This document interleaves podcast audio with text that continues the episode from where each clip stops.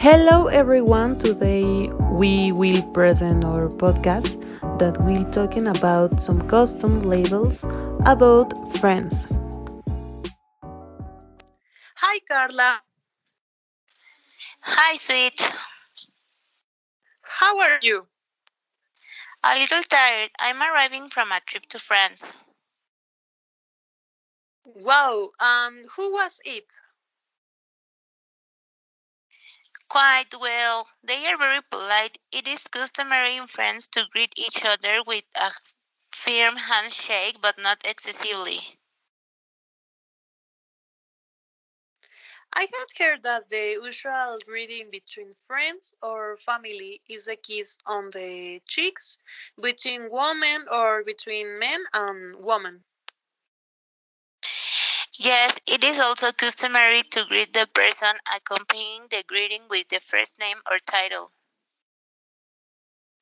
And what are the weekends dedicated to?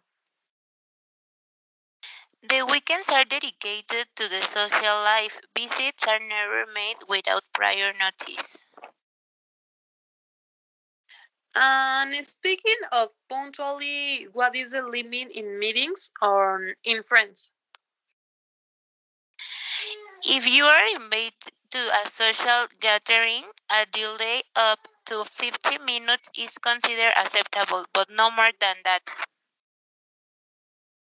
Um, what are the customs when it comes to eating? It is customary to bring a bottle of wine or a small gift for the host. It is very important to congratulate the host on the food. It is also customary to repeat the dish that you like the most without stopping eating the rest. Um, how do the French behave in public places?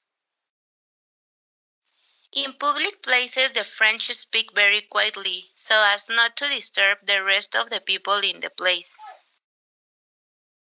Um, what would you recommend me if I go to visit friends?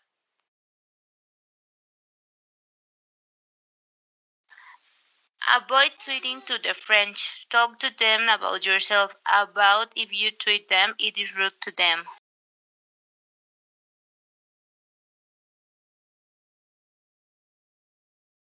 At lunchtime, what do the French consider rude? Don't make a noise when you sip. It is considered rude to eat the soup, making noises of enthusiasm.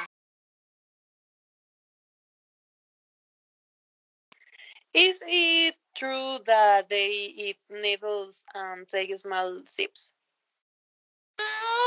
Exactly, don't swallow. The wine it's about enjoying food and talking.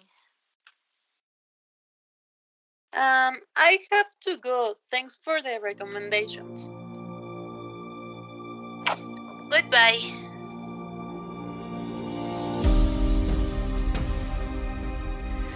Thanks for listening to our podcast. We were Carla and Dulce. Until next time.